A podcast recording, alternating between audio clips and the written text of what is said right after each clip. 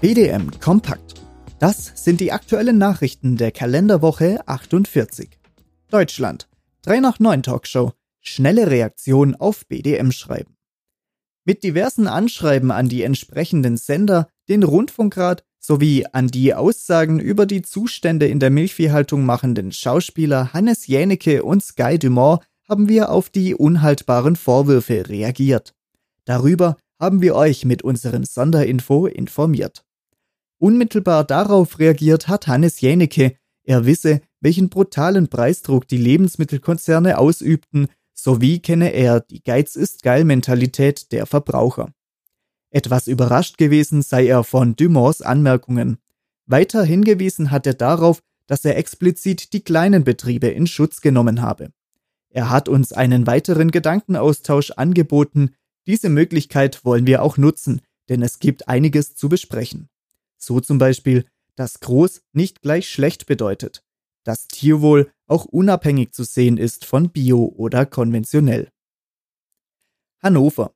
BDM bietet Plattform zum Austausch auf der Eurotier.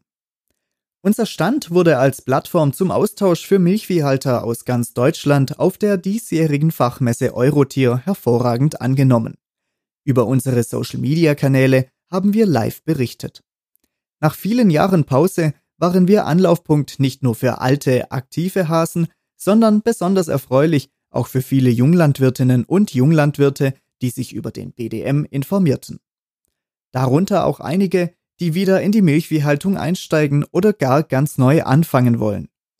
Das Interesse an den von uns verfolgten Strategien war sehr groß. Mit unseren motivierten, täglich wechselnden Teams vor Ort hatten wir eine spannende und intensive Zeit und danken recht herzlich allen, die mit dabei waren, egal ob vor oder hinter dem Dresen. Dank Ihrem und eurem Engagement freuen wir uns schon jetzt auf die nächste Messe mit vielen weiteren guten Gesprächen. Deutschland Düngeverordnung. Deutliche Ausweitung der roten Gebiete. Nach dem Veto der EU-Kommission waren die Bundesländer zu einer Neuausweisung der roten Gebiete mit dem Ergebnis, dass es in vielen Bundesländern zu einer deutlichen Ausweitung geführt hat, gezwungen. Obwohl sich in Niedersachsen ein Rückgang von 24,5 Prozent auf 21 Prozent Anteil an der gesamtlandwirtschaftlichen Nutzfläche ergab, liegt es in der Spitzengruppe. In Bayern ist der Flächenanteil von 12 auf 17,2 Prozent gestiegen. Schlusslicht dürfte Baden-Württemberg mit einem Flächenanteil von 1,9 Prozent sein. Laut Baden-Württembergs Agrarminister Peter Haug ist dies ein Ergebnis konsequenter Wasserschutzpolitik sowie rund 4000 Messstellen im Landle. München. Ausnahmen von Vorgabe bodennaher Gülleausbringung. Die Landesanstalt für Landwirtschaft LFL hat dem Antrag eines fränkischen Landwirts, ihn von der Auflage zu befreien, stattgegeben. Technisch und räumlich könne der Landwirt die Vorgabe nicht umsetzen. Bayerns Ministerpräsident habe bei der Verwaltung angeregt, einige Regelungen lebensnäher zu gestalten. BDM-Anmerkung dazu Ausnahmen auf betrieblicher Ebene sind gut, aber eben nur Ausnahmen und bedeuten erheblichen Bürokratieaufwand.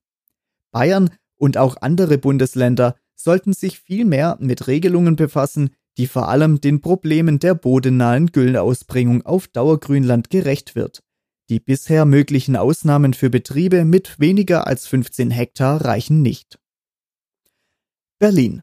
Expertenanhörung im Agrarausschuss zur neuen Gentechnik. Im Rahmen einer Sachverständigenanhörung zur neuen Gentechnik CRISPR-Cas waren die ablehnenden Meinungen in der Mehrheit. Diskutiert wurde über einen Antrag der Unionsfraktion mit dem Titel Landwirtschaftliche Produktion zukunftsfähig gestalten, Innovationsrahmen für neue genomische Techniken schaffen. Vor allem Heike Moldenhauer, Generalsekretärin der European Non-GMO Industry Association ENGA, kritisierte den Unionsantrag dass der Einsatz von neuen gentechnischen Züchtungen schneller zu Resultaten führe als die konventionelle Pflanzenzüchtung, darf als widerlegt gelten, sagte Moldenhauer. Angesichts von so gut wie keinen neuen gentechnischen Züchtungserfolgen auf dem Markt und ihrem unbewiesenen Lösungspotenzial dränge sich zudem der Verdacht auf, dass es bei den Anträgen vor allem um die Durchsetzung einer Deregulierung in der EU ginge. Milchmarkt. Milchanlieferung in Deutschland steigt weiter. Um 3,4 Prozent liegen die Milchanlieferungen über dem Vorjahresniveau, damit auch weiterhin über dem Niveau von 2020. Demgegenüber steht ein deutlicher Rückgang der Absätze im Lebensmitteleinzelhandel von zum Beispiel 10,4 Prozent bei Butter. In Frankreich verläuft die Entwicklung der Milchanlieferungen etwas verhaltener. Mehr Milch in Großbritannien. In Großbritannien wurde im Oktober 2022 so viel Milch abgeliefert wie noch nie zuvor. Die Menge wird auf 1,04 Millionen Tonnen geschätzt. Damit liegt die Anlieferung 4% oberhalb der Prognose. Im Vergleich zum Vorjahr hat sich die Menge um 3% gesteigert.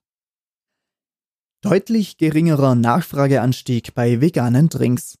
Mit einem Absatzzuwachs von 7,7 Prozent in den ersten zehn Monaten in 2022 liegt dieser deutlich unter dem des vergleichbaren Vorjahreszeitraums von 33,9 Prozent. Aldi mit mehr Tierwohlmilch.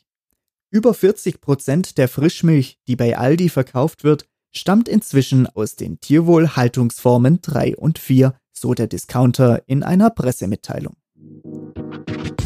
Das waren die Nachrichten der Kalenderwoche 48, Ihr Bundesverband deutscher Milchviehhalter.